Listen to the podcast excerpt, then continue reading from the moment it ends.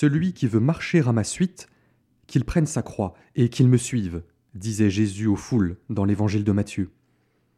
Simon de Cyrène semble être le premier de l'histoire à obéir à ce commandement.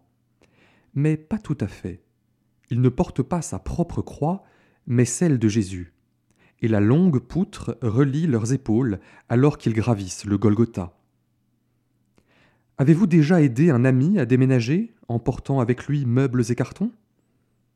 Quand on porte ensemble quelque chose de lourd, on est obligé de se coordonner et d'avancer au même pas, sans quoi le meuble tombe ou bien on se cogne dedans.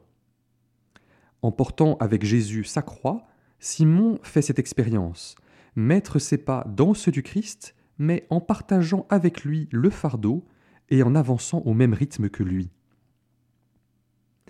Prenez sur vous mon joug. C'est peut-être plutôt cette parole-là de Jésus à laquelle Simon de Cyrène obéit.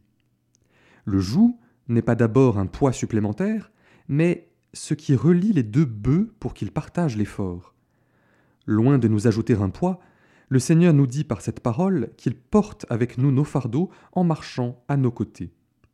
Sa croix est la nôtre, ses fardeaux sont les nôtres, car c'est bien nos souffrances qu'il portait.